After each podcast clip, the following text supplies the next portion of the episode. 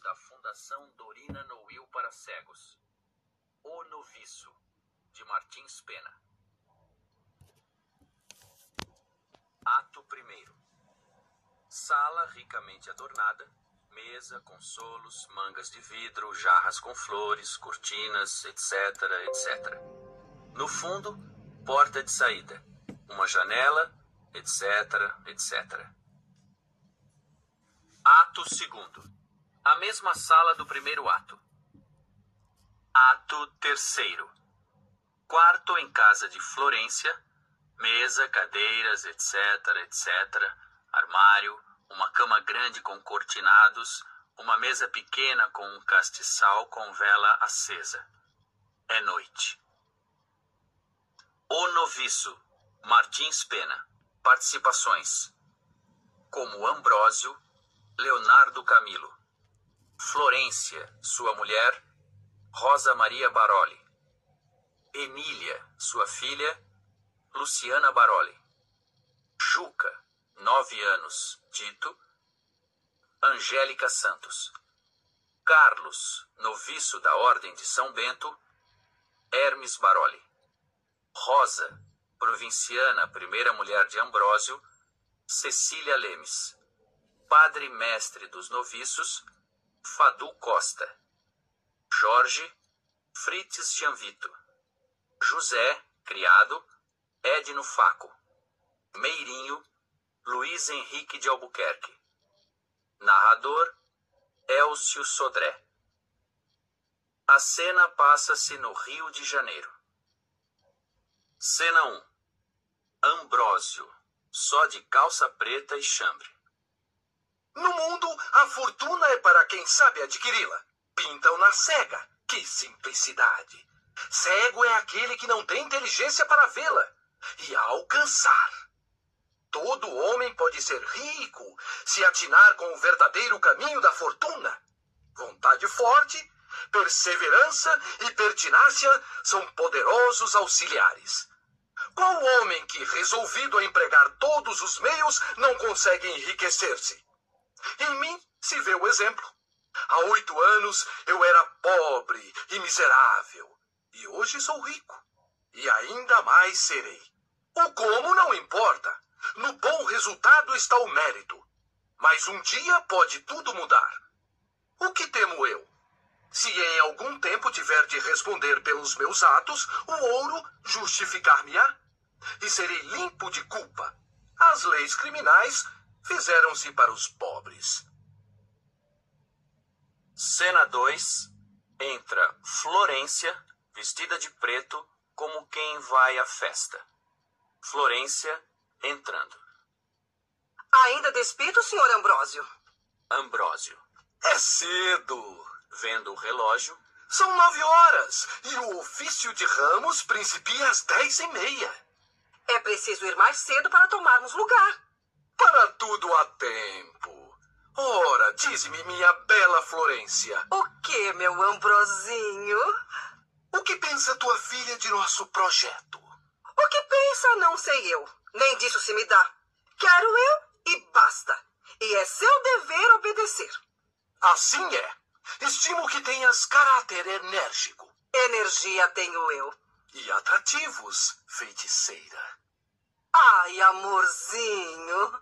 Florência fala à parte. Que marido. Escuta-me, Florência, e dá-me a atenção. Crê que ponho todo o meu pensamento em fazer-te feliz. Toda eu sou atenção. Dous filhos te ficaram do teu primeiro matrimônio. Teu marido foi um digno homem e de muito juízo. Deixou-te herdeira de avultado cabedal. Grande mérito é esse. Pobre homem. Quando eu te vi pela primeira vez, não sabia que eras viúva rica. Ambrósio fala à parte. Se o sabia. Alto. Amei-te por simpatia. Sei disso, vidinha. E não foi o interesse que obrigou-me a casar contigo. Foi o amor que nos uniu. Foi, foi. Mas agora que eu me acho casado contigo, é de meu dever zelar essa fortuna que sempre desprezei. Florência à parte. Que marido. Ambrósio à parte. Que tola. Alto.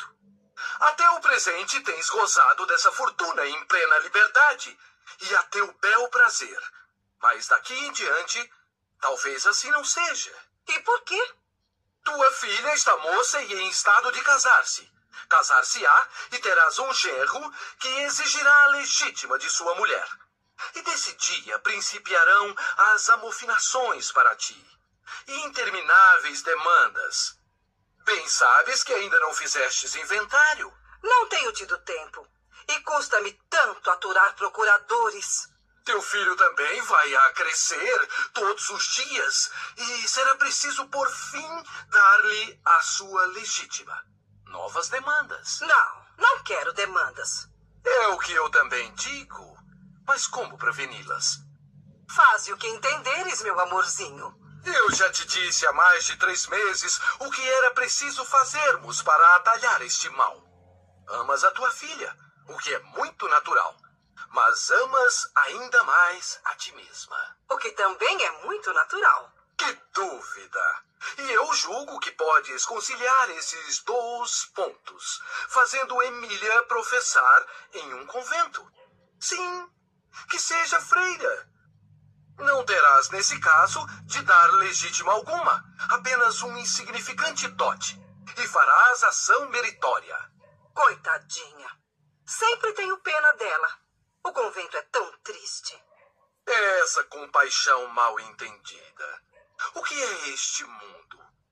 Um pélago de enganos e traições. Um escolho em que naufragam a felicidade e as doces ilusões da vida.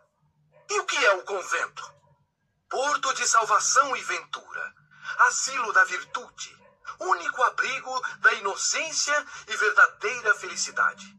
E deve uma mãe carinhosa hesitar na escolha entre o mundo e o convento? Não, por certo. A mocidade é inexperiente, não sabe o que lhe convém. Tua filha lamentar-se-á, chorará desesperada, não importa.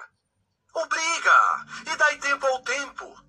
Depois que estiver no convento e acalmar-se esse primeiro fogo, abençoará o teu nome e junto ao altar no êxtase de sua tranquilidade e verdadeira felicidade, rogará a Deus por ti.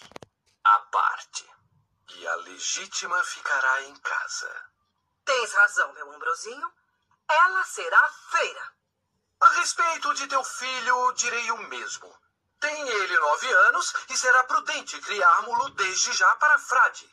Já ontem comprei-lhe o hábito com que andará vestido daqui em diante. Assim não estranhará quando chegar a idade de entrar no convento. Será frade feliz. Fala a parte. E a legítima também ficará em casa.